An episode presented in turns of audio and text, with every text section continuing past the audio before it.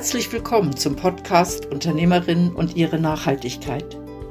Ich freue mich, wenn ich dich ein bisschen inspirieren darf, denn Nachhaltigkeit kann ganz einfach sein. Erfahre von Unternehmerinnen, welche Herausforderungen, Stolpersteine, aber auch Erfolgserlebnisse ihnen auf ihrem Weg zu mehr Nachhaltigkeit begegnen. Mein Name ist Christine Abühl und ich wünsche dir viel Spaß bei dieser Podcast-Folge.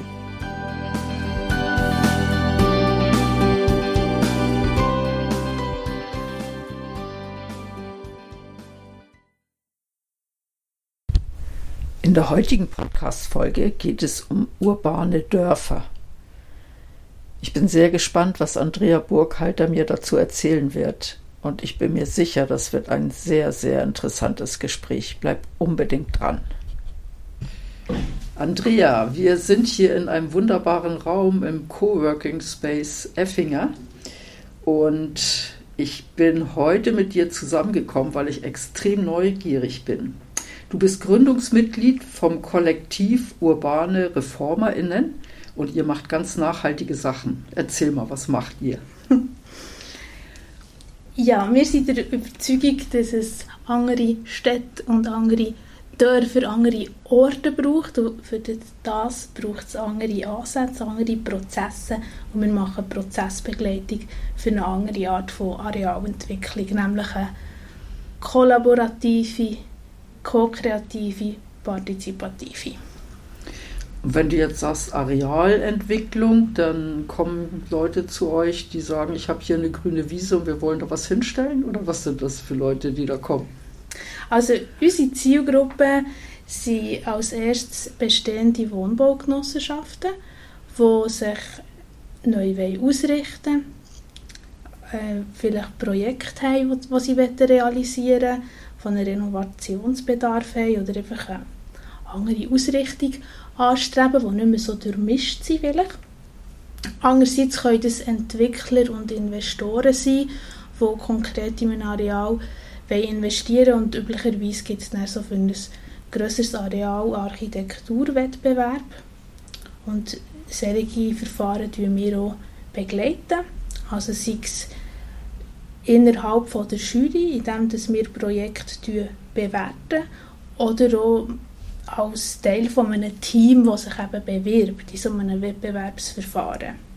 Und als letzte Zielgruppe sind noch Städte und Gemeinden, die Areale haben, die vielleicht umgenutzt werden oder Brache, wo, wo die Frage ist, ja, wie geht man jetzt gut mit dem um, dass ein gutes Projekt daraus entsteht, wo nicht langweilig ist, sondern gemischt genutzt und eben das ganze Spektrum abbildet vom Leben, vom Wohnen.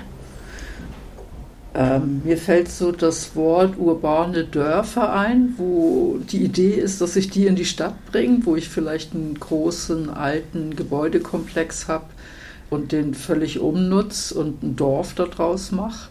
Ich habe neulich eine Sendung gesehen, da ging es darum, dass in Zürich irgendwie zwei so Riesentürme leer stehen und, und irgendwie ein Projekt vorgestellt wurde, was man daraus machen kann oder einer, der sich überlegt hat, was man daraus machen kann.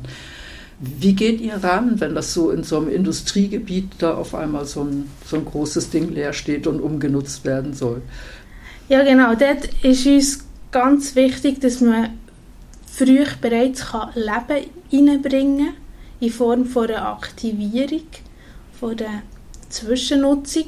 Also im, in einem konkreten Beispiel haben wir angefangen mit einem Coworking aufzubauen und da erste Arbeitsplätze angesiedelt. Unter anderem sind KünstlerInnen in eine Zwischennutzung hineingekommen, die dort sehr günstig Räume mieten können.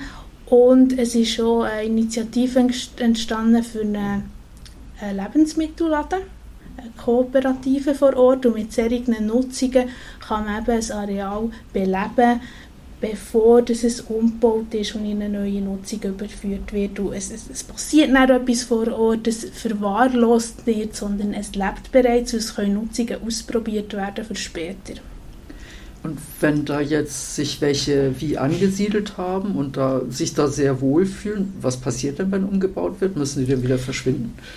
Es ist einfach von Anfang an halt wirklich eine temporäre Nutzung. Die ist halt auch preislich interessant, aber man, weiss so, ja, wir können jetzt da nicht zehn Jahre bleiben, das ist von Anfang an der Deal, äh, bietet auch Potenzial, dass man halt etwas machen mit dem Raum, dass man nicht für alles immer muss fragen muss, dass man das auch entsprechend gestalten kann.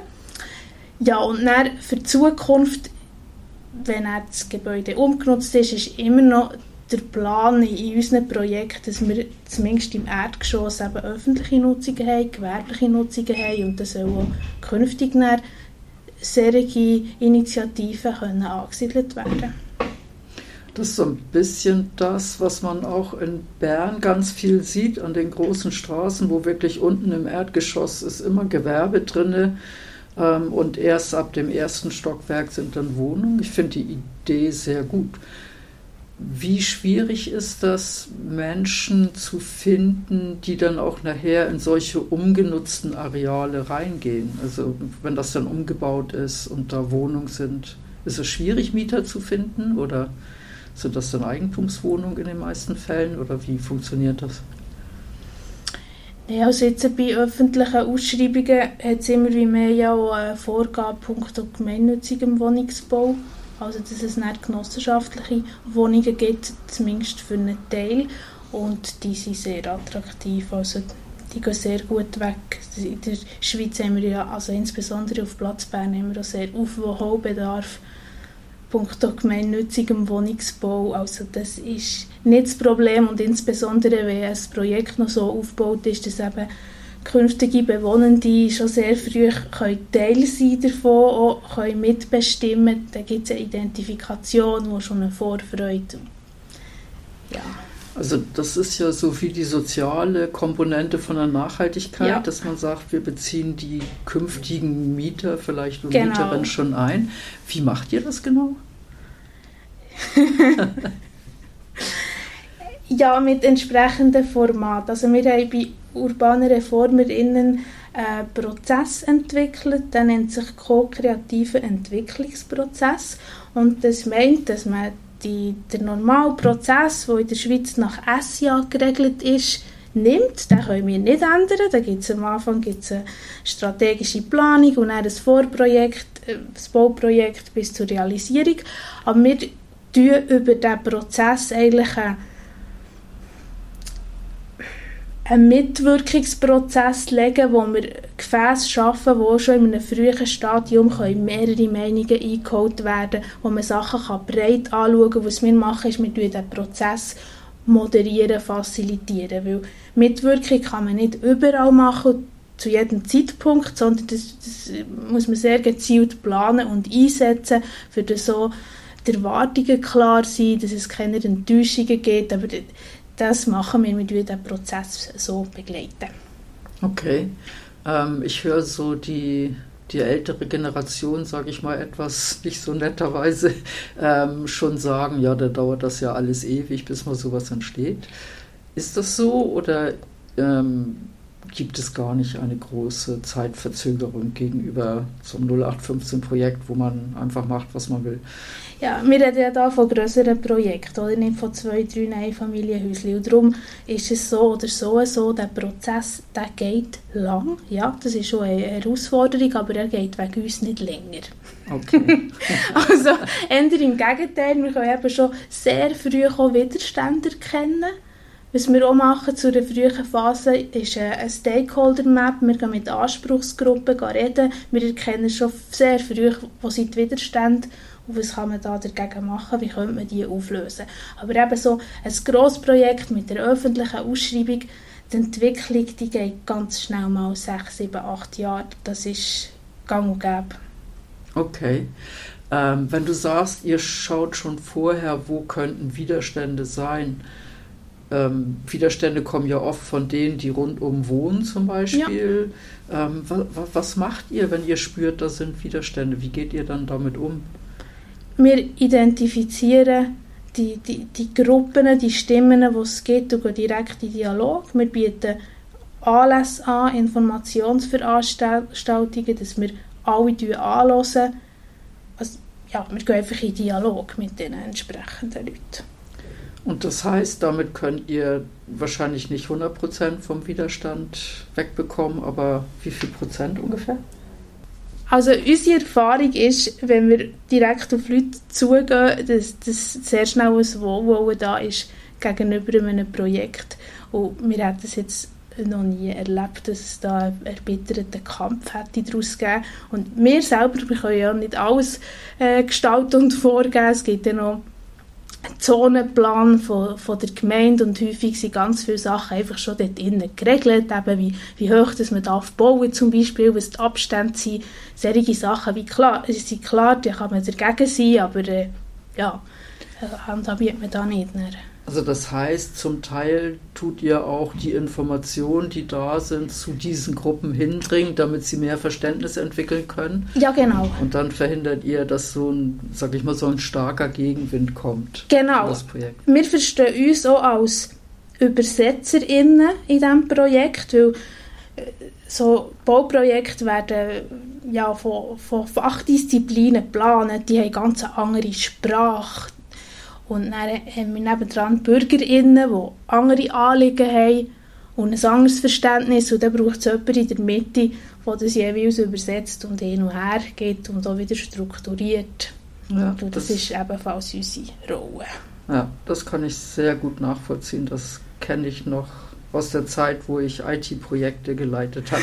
das ist genau das Gleiche. Man braucht immer einen Übersetzer. Ähm, wenn, wenn jetzt so ein großer Gebäudekomplex belebt wird und umgebaut wird und dann neue Menschen dort reinkommen, schaut ihr dann auch, dass das eine gute Durchmischung ist? Also dass Jung und Alt da ist? Ja. Ja. Ich, ich kenne das so ein bisschen aus der Gegend, wo ich groß geworden bin. Das sind alles Einfamilienhäusern und auf einmal waren nur noch alte Leute da, bis dann das irgendwann gekippt ist ja. und dann wieder junge Familien ja. da waren. Ähm, wie schaut ihr, dass eine gute Durchmischung zustande kommt? Dort ist das äh, Wohnungsangebot so, dass das vielfältig ist, dass es ein, ein breites Spektrum gibt, also angefangen bei der kleinsten Wohnung, ein Studio, anderthalb Zimmer, bis über zwei, drei, vier, fünf, sechs, sieben Zimmer oder noch grösser, wo dann Cluster sind, WGs. Das bietet Raum für verschiedene Lebensentwürfe, für verschiedene Lebenssituationen. Und so hat man von Anfang an eigentlich die gewünschte Durchmischung, weil was du hast angesprochen ist eigentlich der klassische Fall, dass man gleich plant, man hat das gleiche Angebot und dann kommen Leute auf ein Areal, die sind alle in der gleichen Lebenssituation und werden dann auch alle gemeinsam alt. Aber wenn man von Anfang an eben die Vielfalt kann anbieten kann, dass es Senioren, Senior, Seniorenwohnungen gibt, dass es für Familien Angebote gibt, und eben auch für Leute, die, die etwas anderes ausprobieren wollen. Also ich denke da an einen, einen Selbstausbau oder eben eine Clusterwohnung. Einfach die Vielfalt macht es aus. Okay, und durch die Vielfalt habt ihr dann von Anfang an wie ein Dorf, wie es auch normalerweise genau. durchmischt wäre, genau. wenn keine Stadtflucht stattfindet, sage ich mal.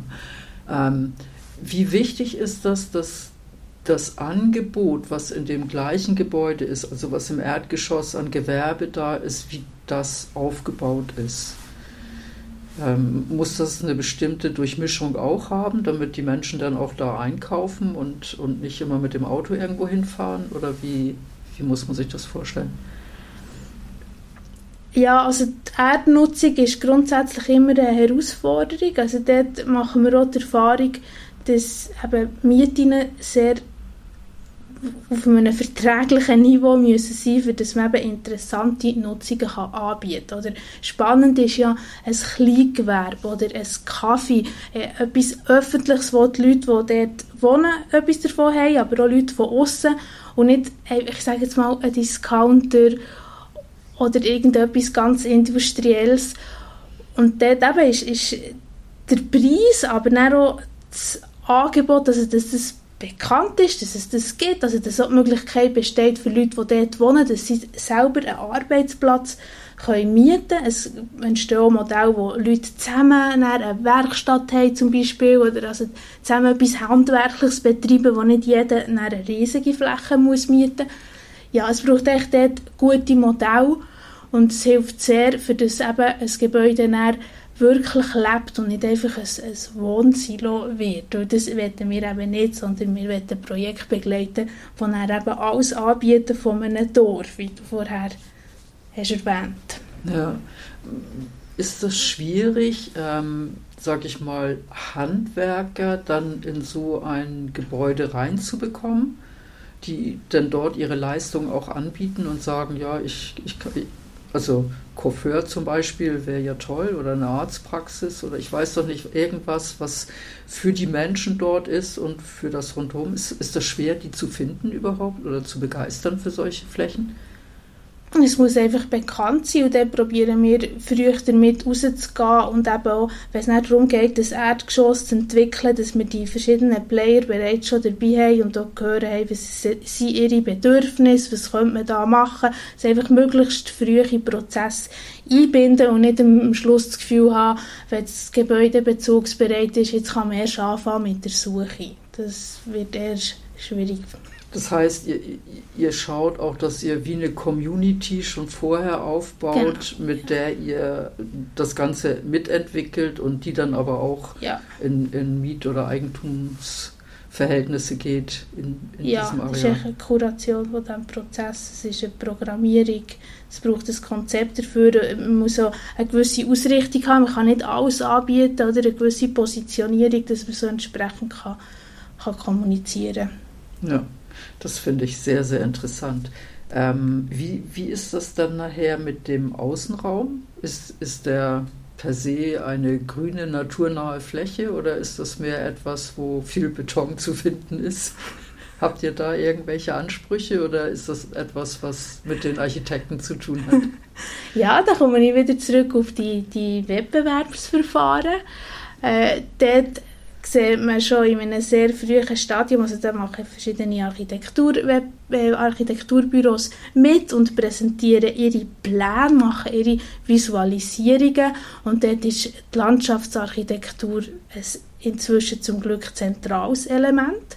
Und dort sehen wir wenn wir Teil sind von einer Jury, können wir dort in der frühen Phase bereits welche stellen. Das ist eben auch etwas, was man am Anfang an muss einbedenken und nicht erst ganz am Schluss eben, dass das attraktive Grünräume sind. Ich glaube, das wird immer wichtiger, eben, wenn wir von Verdichtung reden, von höheren Bauten, kompakterem Wohnen, dann muss der Aussenraum etwas bieten, äh, also sozial auch als Treffpunkt, aber eben auch als Naherholungszone, als Mikroklima, äh, Stichwort Schwammstadt oder äh, Hitzeinsel in der Stadt, also da können die Areale entgegenwirken. Ja, also das das wäre jetzt so meine nächste Frage gewesen. Schaut ihr drauf, dass eben ähm, auch die Begrünung, sage ich mal, oder dass dort Flächen entstehen, die dafür sorgen, dass keine Überhitzung stattfindet oder weniger oder dass eben Regenwasser versickern kann und nicht einfach nur in Gully läuft und dann verschwindet und solche Sachen. Ist das nur für das Areal oder auch für das Gebäude selber, wo ihr da schaut? Ja, also für das Gebäude selber ist ja erstens einfach mal die Frage, wie wird es energetisch versorgt. Das ist heute zum Glück nicht mehr so schwierig, das möglichst äh, emissionsfrei zu machen, fossilfrei. Aber dann ist eben auch die Frage, ja, wie wird das Gebäude gebaut? Ähm, Thema Reviews. Reuse kann man Sachen wiederverwenden. Was sind Baumaterialien? Woher kommen die? Was haben die für eine graue Energie? Wie sieht Transportwege aus? Das sind alles so Fragen. Und meiner Meinung nach hat man äh, der ganze Bauprozess und eben der Ressourcenverbrauch, der dort stattfindet, zu lang, zu fest ausklammert und eben nur auf den Energieverbrauch im Betrieb geschaut. Also das heißt, der Gedanke von der Kreislaufwirtschaft ist auch schon von Anfang an mit drin, dass das beim Bau selber berücksichtigt wird und ich nehme dann an, aber auch nachher in der Nutzung, oder? Ja, also eben dort muss ich vielleicht einen Unterschied machen, ob das Projekt sind, wo wir wirklich von A bis Z dürfen begleiten, äh, wo wir wissen, da ist eine Genossenschaft dahinter, oder ob es andere Objekte sind, wo wir einfach ja, beratend zur Seite stehen, dann können wir natürlich nicht gleich viel mitprägen. Wenn wir zum Beispiel einfach äh, den Partizipationsprozess führen, dann sind ganz viele andere Sachen, wo wir nicht direkt Einfluss darauf nehmen können. Es kommt immer auf das Setting drauf ab vom Projekt. Ja. oder Idealfall für euch wäre, dass ihr alles begleitet und genau auf solche Dinge Ja. dann achtet und Nachhaltigkeit in der, sag ich mal, in der ganzen Breite von dem, was eigentlich dazugehört, ähm, auch zum Tragen bringt. Dann. Ja, genau, weil also unsere Überzeugung ist, dass wir anders müssen leben in Zukunft und dann gehört das Wohnen dazu, die Ernährung dazu, Mobilität und schlussendlich kommt das alles zusammen, so in einem Projekt. Das Ja. kann man nicht isoliert betrachten. Sehr spannend. Ganz, ganz herzlichen Dank, Andrea. Ja, danke dir vielmals. Das Fazit aus dieser Podcast-Folge ist für mich, dass der Gedanke von Kreislaufwirtschaft von Anfang an mitgedacht werden sollte und dass dann ganz, ganz viel Gutes auch entstehen kann. Vielen Dank, dass du diese Podcast-Folge gehört hast. Bist du auch auf dem Weg zu mehr Nachhaltigkeit? Gerne begleite ich dich oder dein Unternehmen. Ich freue mich, wenn du dich mit mir auf LinkedIn vernetzt. Wenn du magst, hinterlass mir auch gerne eine Bewertung bei Google. Ich hoffe, die heutige Folge hat dir gefallen und du schaltest auch beim nächsten Mal wieder ein, wenn es heißt Unternehmerin und ihre Nachhaltigkeit. Tschüss!